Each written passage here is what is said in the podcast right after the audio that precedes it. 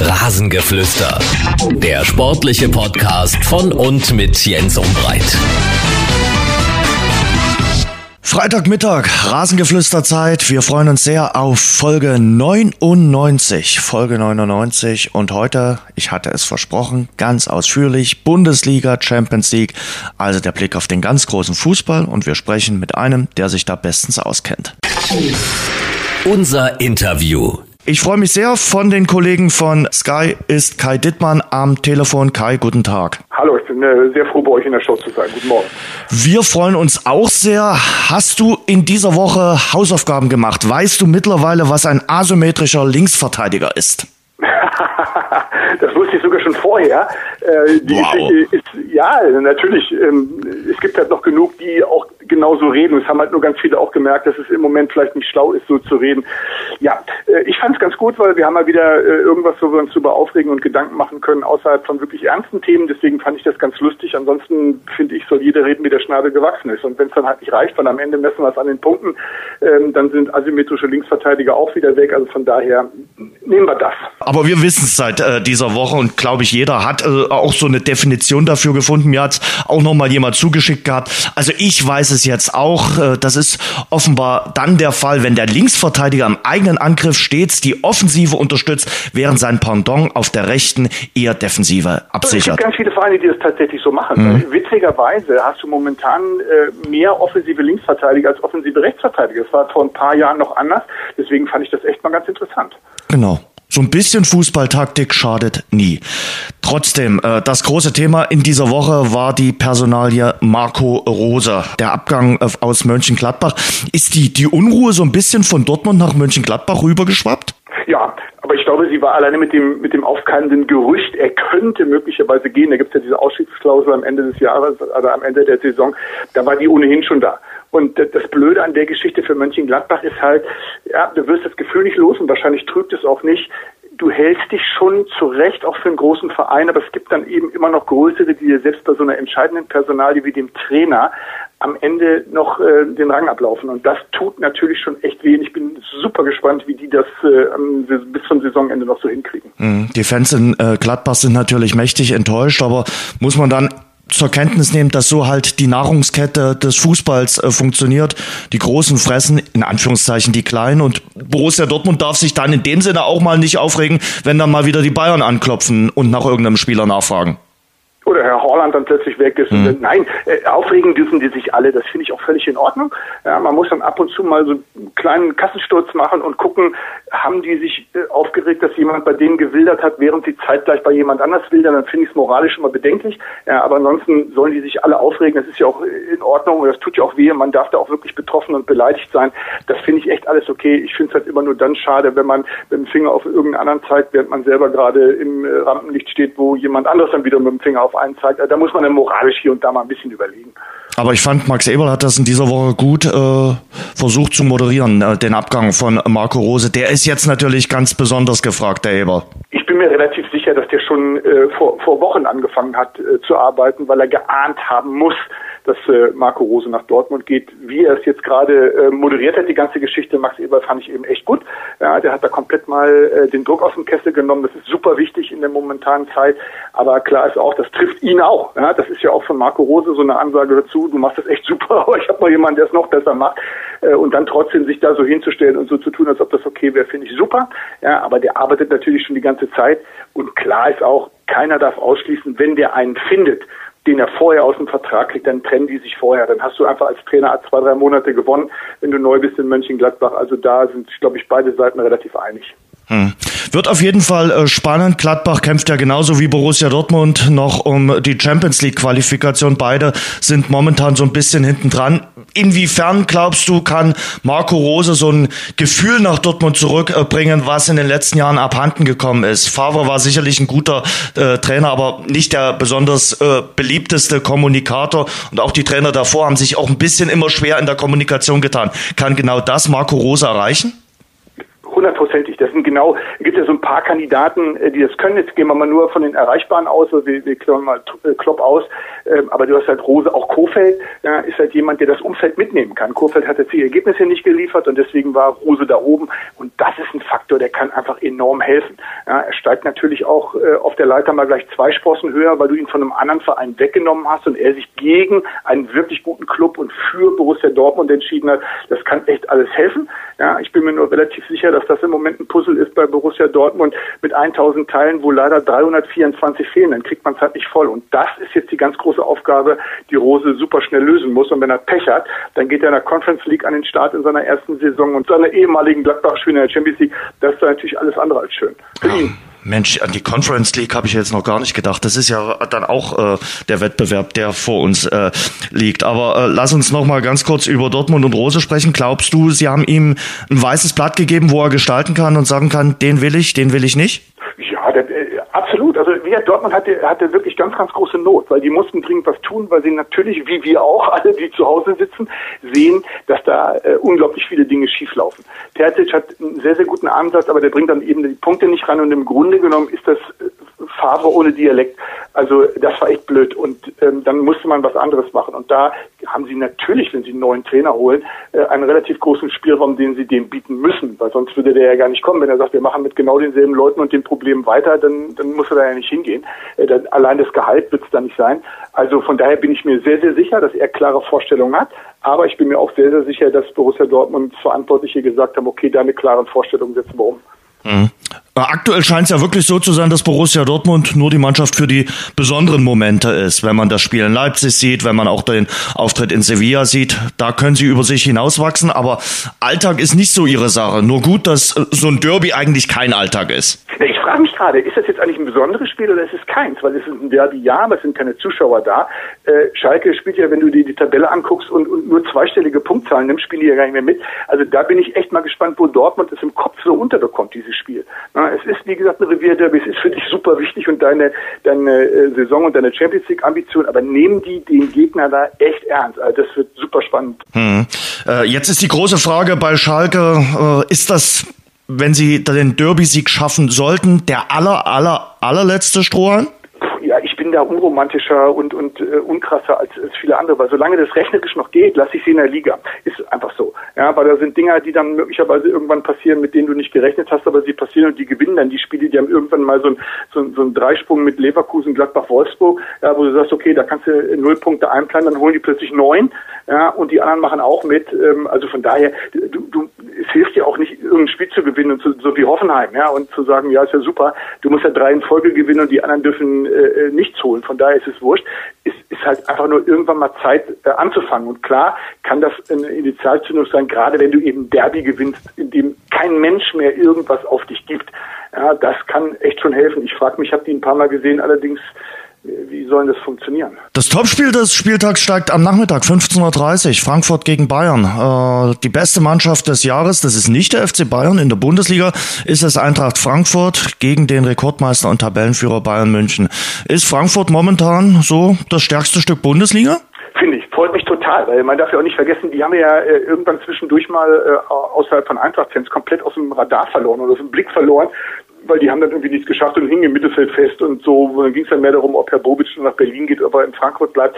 Äh, und der, der Hütter, der Adi Hütter, den finde ich echt super. Ich kenne ihn persönlich nicht, aber so wie der das macht, ja, den ficht nichts an. Äh, der zieht da sein Ding durch und dann kommen die plötzlich wieder und gewinnen jetzt eins nach dem anderen, neun, glaube ich, in Folge, wenn ich das jetzt so richtig im Kopf habe, die ganze Geschichte.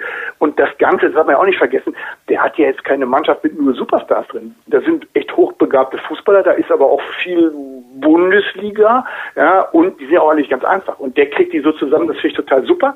Und es freut mich einfach, dass, äh, dass die das wieder so geschafft haben. Und ich freue mich auch, dass sie am Samstagnachmittag die ganz, ganz große Bühne kriegen, in dem eben nicht einfach nur die Bayern kommen, sondern in dem die Bayern nach Frankfurt müssen gegen die Mannschaft äh, der Stunde oder ihr habt es gesagt, gegen die Mannschaft des Jahres 2021. Also das verspricht nicht nur auf dem Papier so ein richtig schönes Ding, sondern so wie die Frankfurter spielen, kann das auch ein echt gutes Fußballspiel werden. Hm.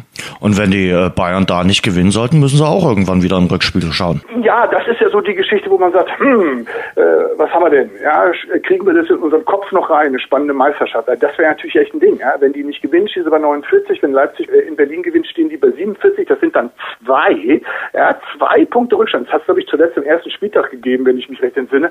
Ähm, äh, kleines Augenzwinkern. Aber äh, das, das, das hätte einfach schon was. Ja? Und äh, wie die Bayern drauf sind, kann ich ganz schwer beurteilen. Ja? Zwischen Super Weltpokal und Arminia Bielefeld im Schnee äh, ist halt unglaublich viel äh, Spielraum. Ich glaube, dass die im Moment in so einer Phase sind, wo sie selber nicht ganz genau wissen, wie die ganze Geschichte funktioniert. Daheim gegen Bielefeld reicht es noch, gerade wenn eine Mannschaft wie die dann am Ende Angst haben, äh, da zu gewinnen. Aber gegen so eine starke Mannschaft wie Frankfurt mit so einem Selbstbewusstsein, das kann heiß werden, ja. Und äh, ihr wisst das ja auch, äh, die, die Bayern spielen dann äh, am, am Dienstag gegen Lazio Rom. Ja, das ist Champions League und das ist die nächste große Nummer. Champions League besprechen wir gleich noch. Kommen wir erstmal zum Sonntag und zu deinem Spiel. Du kommentierst Hertha BSC gegen RB Leipzig. Hertha BSC mit äh, guten Ansätzen unter Paul Dardai. Was fehlt, sind die Punkte. Und ich glaube, die sind ausschlaggebend äh, in der Bundesliga. Und wenn man auf die Tabelle schaut, hm, muss ich Hertha so langsam Sorgen machen. Oder müssen sie die Wochen jetzt gegen diese Gegner erstmal überstehen und die guten Gegner kommen dann noch, die dann Hertha besser liegen? Naja, die spielen danach in Wolfsburg, also das ist jetzt auch eine Truppe, die da oben mit dran ist. Äh, was ich bei Hertha immer noch nicht und seit Jahren nicht voreinander kriege, ist dieses öffentlich laute über die Zukunft nachdenken und dabei äh, komplett die Realität vergessen. Also das kriege ich echt nicht voneinander. Wenn das sich mal irgendwann so treffen würde, wenn die mal Berührungspunkte hätten zwischen all dem Big City Club, das mal werden soll, und dem Abstiegskampf, der es momentan ist, könnte das echt helfen. Ihr habt es ja gesagt, die haben eine, eine richtig gute Mannschaft ja, und auch gute Ansätze, aber eine richtig gute Mannschaft und gute Ansätze führen zu 18 Punkten nach 21 Spieltagen. Und das ist Abstiegskampf. Und jedes Ding, was du nicht gewinnst, ja, ist das nächste. Und dann, wenn, wenn drumherum die ganzen Mainzer und Bielefelder plötzlich anfangen, selbst gegen die Großen zu punkten, du musst damit ran. Ja, sonst ist Big City Club zweite Liga. Und im Moment haben sie ganz, ganz wenig Argumente zu sagen, dass wir uns über andere Themen unterhalten sollen als über das. Und Leipzig ist jetzt nicht der angenehmste Gegner, trotz des Ausrutschers in der Champions League nach diesen beiden individuellen äh, Fehlern. In der Bundesliga lief es zuletzt richtig gut mit vier Siegen, glaube ich, in Folge. Ja, bei denen bin ich mir nicht ganz sicher. Ich hatte so, so, so oder habe immer noch das Gefühl, dass sie bei RB sagen, pass mal auf, äh, wir, wir, haben so anderthalb Sachen, auf die wir uns mal komplett fokussieren. Die ganz große Geschichte ist, äh, behaupte ich, der DFB-Pokal. Das sind noch äh, zwei Siege bis zum Finale und drei Siege bis zu dem allerersten ganz großen Titel, den die einfahren können. Ich glaube, da setzen die alles dran, dass sie da irgendwas holen. Ja, das ist der kürzeste, vermeintlich leichteste Weg und es sind eben die wenigsten Spiele bis dahin. Die zweite Nummer ist die Champions League. Da hat Liverpool einfach mal sau wehgetan, weil du ja, so, so, so, so Blödheit bestraft worden ist, ja, mit den Fehlern und der Chancenverwertung in der ganzen Geschichte. Und ich hatte so das Gefühl, Bundesliga lassen die so mitlaufen, weil sie wissen, Meister werden wir eh nicht, aber Champions League schaffen wir. Und deswegen bin ich bei denen mal super gespannt, wie die das im Kopf so unterkriegen. Ja, Hertha, ich bin mir sicher, dass der eine Riesenrotation machen wird, weil der natürlich dann auch ähm, die nächsten Spiele schon im Hinterkopf hat und die heißen Borussia Mönchengladbach in der Bundesliga, Wolfsburg im Pokal. Ja, und dann kurz danach ist ja auch schon wieder Liverpool dran. Äh, da bin ich eben echt mal super gespannt. Das ist so die kleine Tür für Hertha, die offen ist. Aber bei Leipzig bin ich mir, die dürfen das nicht sagen, die werden das nicht sagen, vielleicht denken sie es auch anders, aber ich bin mir ganz sicher, das ganz große Ziel ist der Pokal und das zweitgrößte Ziel ist die Champions League und die Bundesliga kriegen sie so mit. Also vorderrangig den äh, Champions League Platz, äh, die Qualifikation abzusichern und das schaut ja ganz ordentlich aus äh, für RB Leipzig. Ja, da, da sind sie auf einem guten Weg, die anderen äh, wackeln herum, äh, weil ich habe da mal so spaßenshalber mir zwei Minuten Zeit genommen und mal gedacht, was wäre eigentlich, wenn Leverkusen, Dortmund und Borussia Mönchengladbach eine stabile Saison spielen würden. Mhm. Dann könnte es tatsächlich auch echt eng werden. Aber so hast du die ja relativ komfortabel äh, auf Distanz. Vor dem Spieltag waren es acht auf Leverkusen. Das ist der fünfte, also der erste, der da rausrutscht ähm, aus den Champions League Plätzen. Und das ist eigentlich eine Nummer, das kriegst du hin. Ja, äh, die ganze Geschichte. Und die gewinnen jetzt auch nicht alles, beziehungsweise gar nichts mehr. Also von daher ging, aber jetzt mal andersrum. Ja? Jetzt sind wir bei den zwei Minuten, die ich so hatte. Wenn die stabil gespielt hätten, dann hätten wir sieben Mannschaften, die um die vier Champions League Plätze spielen. Das wäre echt ein heißes Rennen. So kann RB das relativ entspannt angehen lassen, die ganze Geschichte, weil die einfach auch so viel Qualität haben, dass du weißt, die, wir sind respektierlich paar Punkte, die es braucht, um unter die äh, ersten vier zu kommen, die holst du schon. Wie ist, wird das für ein Spiel? Schaut sich Hertha erstmal an, was Leipzig macht und äh, versucht dann die Nadelstiche zu setzen. Was glaubst du? Ja, erstmal geht es ja darum, behaupte ich, dass das Julian Nagelsmann eine Ausstellung hintut, wo du die ersten zehn Minuten erstmal brauchst. Wer spielt denn bei denen eigentlich wo? Ja, was machen die da so für Geschichten? Und dann wird die Frage eben sein, kriegt die Hertha das auf den Rasen, was sie tatsächlich kann. Der große Name ist Sammy Kedira. Das ist immer so, geht auch da wieder los. Das ist immer so ein Heilsbringer, der immer super ist. Das war erst Kunja, dann Piontek und äh, ähm, jetzt ist es dann Kedira und immer so einer, du wirst am Ende auch da wieder elf brauchen. Natürlich kann dir der helfen, das ist ja gar keine Frage. Er ist wieder ein großer Name, da haben wir wieder die ganze Geschichte. Du, der hat so wenig gespielt. Ich, ich frage mich, hat der wirklich Lust für 90 Minuten? Und reicht das, wenn einer steht und Kommandos gibt? Ich hätte gerne die zehn anderen auch noch mit dabei. Die müssen jetzt nicht Kommandos geben, aber mitarbeiten. So, und, und da bin ich eben mal sehr gespannt. Abwarten ist nicht das Ding von Hertha, aber nach vorne zu rennen gegen Leipzig, das, das sollte man unterlassen. Dann lass uns noch vorausschauen auf die nächste Woche international. Du hast schon gesagt, Champions League ist äh, angesagt. Ähm, ein, ein, beliebtes Quiz könnte äh, momentan sein, wer spielt wo in der Champions League als auch äh, in der Europa League. Hatten wir ja schon in der letzten Woche so ein paar verrückte Spielorte. In der Champions League ist es in der nächsten Woche so, dass Atletico Madrid gegen Chelsea äh, in Bukarest äh, gespielt wird, weil die Engländer nicht in jedem Land äh, einreisen dürfen. Du wirst das Ganze in der Konferenz begleiten. Ähm, ja, Bukarest ist ein ungewöhnlicher Spielort für dieses Spiel. Es könnte so ein Supercup-Finale dort sein, aber es ist das Achtelfinal-Hinspiel. Ja, das ist äh, also den Fußballkommentator schwer nachzuvollziehen, was da gerade passiert. Ja, das einzige Privat hilft ein bisschen, weil ich kann mit meiner Tochter wunderbar Geografie machen. Da kriegen wir mal Europa äh, schön voreinander, weil man halt äh, zwei Mannschaften und insgesamt drei Länder hat. Und es ist kein Finale, wie ihr gesagt habt. Ähm, ja, verstehe ich nicht, alles, äh, alles schwierig, aber wenn es denn nicht anders geht, dann machen wir es dann halt eben so. Ähm, es tut mir ein bisschen leid, weil es natürlich auch ein super Spiel ist. Ne? Du hast mit Atletico, die riesen äh, Saison spielen äh, in Spanien, obwohl sie zurzeit gerade enorme Verletzungssorgen haben. Ja, du hast einen Diego Simeone, der normalerweise mit seiner Truppe nur verteidigen konnte, der jetzt anfängt Fußball zu spielen. Auf der anderen Seite kommt Tuchel mit Havertz und Werner, die sowieso immer nach vorne spielen. Also da, da war so viele schöne Sachen drin, dass ich mir gerne die zwei Minuten Erklärung, warum es Bukarest ist und nicht Wanda Metropolitana, ähm, die hätte ich mir gerne geschenkt. Hm. Äh, ist Tuchel angekommen bei Chelsea? Also die ersten Schrauben, die er so angesetzt äh, hat, waren ja doch ganz erfolgreich. Ich bin total erstaunt, weil normalerweise ist Thomas Tuchel jemand, der, ähm, wo die Mannschaft drei Monate braucht, um ihn zu verstehen. Äh, das ging jetzt irgendwie deutlich schneller. Ich weiß nicht, äh, ob das daran liegt, dass er sich geändert hat oder dass man, dass man mittlerweile weiß, was passiert, wenn er kommt. Aber das finde ich schon echt erstaunlich, weil die sind ja komplett unter Wert äh, durch die, die Saison gelaufen. Ähm, und, und jetzt mit ihm und eben auch mal knappe Dinger mitzunehmen, äh, die, die, die Chelsea-Seele wiederzufinden, das fehlt schon echt enorm. Ja, und jetzt hat er ein paar, sag mal, Trainingsspiele in der Premier League gehabt jetzt kommen die Knaller. Jetzt kommt, kommt eben Atletico, ne, Viertelfinalist vom Vorjahr, ehemaliger Finalist. Also das ist schon echt ein ganz großer Name, ganz eigene Qualität. Da bin ich mal sehr gespannt, wie es angeht. Aber er scheint tatsächlich sehr schnell in London angekommen zu sein. Und dann haben wir am Dienstag noch die Begegnung, du hast vorhin schon angesprochen, die Bayern sind gefordert gegen äh, Lazio Rom.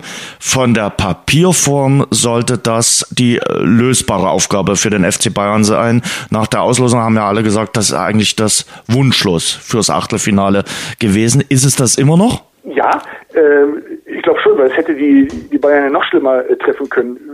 Wie meistens bei ihnen ist es halt, der, der Gegner ist wurscht. Die Frage ist halt, was mit dir? Ja? Wie viele positiv Corona-Fälle hast du in deiner Truppe? Äh, wie viele Muskelfaserrisse hast du in deiner Mannschaft? Wie viel kriegst du da zusammen? Also das finde ich schon echt enorm, weil man hat jetzt immer schon gesehen, der Kader ist eben nicht unendlich belastbar. Und die ganzen Herbsttransfers äh, damals sind eben keine Hilfe. Und da bin ich tatsächlich mal sehr gespannt, weil du hast ja einfach mit, das ist der Titelverteidiger. Und du willst natürlich als Titelverteidiger, kommst mit einem schönen Weltpokal unterm Arm, äh, ein bisschen Schneegestöber gegen Bielefeld zu Hause mit einem 3-3 am Ende zufrieden. Also das sind ja nicht die Ansprüche, die die Bayern haben. Ja, die Frage ist halt nur, können die ihre eigenen Ansprüche momentan erfüllen? Und, und bei, bei Lazio weißt du eben tatsächlich auch nie, was drin ist. Ne? Wenn der Immobilie einen super Tag hat, dann kann das richtig doll wehtun. Aber es bleibt bei diesem Spiel wie bei allen Spielen gegen die Bayern sie bestimmen, wie das ganze Ding läuft. Aber wenn man sich anguckt, wie viel die schon haben liegen lassen, dann haben sie eben ein paar Sachen auch mal so bestimmt, wie sie es eigentlich selber gar nicht haben wollen. Mhm. Mittwoch dann, du bist dabei, äh, spielt Borussia Mönchengladbach gegen Manchester City. Zu Borussia Mönchengladbach haben wir einiges äh, schon äh, zu Beginn äh, gesagt. Äh, da ist das Spielort Budapest. Auch Budapest sieht in dieser Saison so viel Champions League wie noch nie. Ferenc Varosch war ja in der Gruppenphase mit dabei. Dann letzte Woche die Partie zwischen Leipzig und Liverpool und jetzt also Manchester City gegen Borussia Mönchengladbach. Das ist fast eine Mission Impossible für äh, Mönchengladbach, wenn man sieht, wie äh, die Citizens, die Mannschaft von Pep Guardiola drauf ist. 17 Pflichtspielsiege in Folge in der Liga, zwölfmal hintereinander gewonnen, äh, im Jahr 2021 komplett noch ungeschlagen. Wie soll das gehen für Gladbach? Ja, äh, die Frage klingt so wie die Frage zur Chance von Borussia Mönchengladbach, als die Gruppe ausgelost worden ist. Wie soll das gehen? Und jetzt gucke ich mir das an und denke mir, hä, ist das schon Achtelfinale, sind ja immer noch mit dabei. Ganz kurz für alle die, äh, die es äh, verständlicherweise nicht mehr wissen, die waren übrigens mit Real Madrid und Inter Mailand, Klammer auf, Donetsk, Klammer zu, waren die in einer Gruppe. Wie sollte das gehen? Die sind Zweiter geworden. Und genau das ist die einzige Chance, die du gegen, nein, ist nicht die einzige, ist eine von zwei Chancen, die du gegen Guardiola hast. Die zweite Chance, und da setze ich ja so ein bisschen drauf, ist, dass Pep Guardiola sich diese Spiele auserkoren hat, um sich wieder selbst zu verwirklichen und irgendwelchen komischen Dinge zu machen, wie damals im Viertelfinale äh, gegen Lyon, haushoher Favorit. Das fängt dann an, ohne Stürmer zu spielen und äh, scheidet aus. Ja, also das war, ich glaube, das ist so Nummer. Ansonsten bin ich bei euch. Das ist ja ein Wahnsinn, was die da gerade hinlegen, wie die auch Fußball spielen. Ja, wenn man auch mal guckt, wer da gar nicht mitspielen kann, äh, weil der verletzt oder äh, äh gesperrt ist, das finde ich total irre. Ja, das macht eben richtig Spaß. Er hat so auch seine Mitte scheinbar wiedergefunden und da bin ich wirklich super gespannt, wie Borussia Mönchengladbach das macht. Du bist ja totaler Außenseiter. Du musst auch das äh, ist ja wieder so eine Geschichte äh, auswärts daheim antreten auf vermeintlich neutralem äh, Ort. Das sind alles so Dinge, können ein bisschen viel sein, gepaart mit mit der Rose-Geschichte. Also von daher riesengroße Aufgabe. Aber ich setze eben drauf, dass sie dass sie diesen Spirit aus der Gruppenphase mitnehmen und dass Pep Knaller sagt, mein Linksverteidiger spielt heute Stürmer oder so. Man fragt sich sowieso immer, warum das äh, Pep Guardiola immer noch mal machen muss, sich da selbst äh, verwirklichen. Irgendwann muss er ja daraus mal gelernt haben. Aber ein Wort noch zu äh, Ilkay Gündogan, weil der ja momentan überragend spielt äh, bei Manchester City. Das ist keine schlechte Mannschaft und trotzdem überstrahlt er dort momentan alles. Ja, hoffe, dass er äh, nicht verletzt ist äh, bei dem Spiel, dass er mitmachen kann. Ich habe äh, dann schon mal angefangen, mich darauf vorzubereiten, mir die letzten Spiele von City angeguckt und dann liest man und sieht man immer da ein Tor von Gündogan, da drei Vorlagen, da ein Tor, hier vier, die Vorlagen. Das ist ja irre, ja, äh, wie der da rausgehauen ist. Und wie gesagt, die haben eine Truppe und, und, und Konkurrenz in dieser Mannschaft, die hat ja einfach mal in sich. Ja, das ja nicht vergessen der spielt ein, De Bruyne spielt er mit, manchmal Foden ein bisschen hinter Bernardo Silva, also sind Riesenjungs und der spielt da und überstrahlt sie alle. Ich glaube, das ist tatsächlich ähm, äh, einer der beiden Schlüssel, die City momentan hat, um ganz erfolgreich zu sein. Einen alles überragenden Mittelfeldspieler, der den Laden zusammenhält, der nicht nur Chancen vorbereitet, der auch Tore vorbereitet und sie selber schießt. Und die zweite Nummer ist eben Pep Guardiola, der sich möglicherweise daran erinnert, dass die ganz großen äh, Titel, die er mit Barcelona als Spieler und als Trainer geholt hat, aus einer festen Grundordnung waren und aus nicht vermeintlicher taktischer Zauberei äh, mit asymmetrischen Linksverteidigern. Gegen Everton hat er angeschlagen gefehlt, hat äh, Kai jetzt gerade durchklingen lassen. Hoffen wir mal, dass er nächste Woche mit dabei ist. Vielleicht Mönchengladbach hofft das nicht so sehr, aber für, für den Fußballfan, für den Neutralen äh, wäre es auf jeden Fall toll, wenn er mit dabei sein könnte. Kai, vielen Dank fürs Gespräch. Immer sehr gerne. Das war das Rasengeflüster. Danke fürs Hören. Und denkt dran, abonniert uns bei Spotify, Apple Podcast, Audio Now und überall dort, wo es gute Podcasts gibt. Mehr Infos, mehr Hintergründe im Netz auf rasengeflüster.de.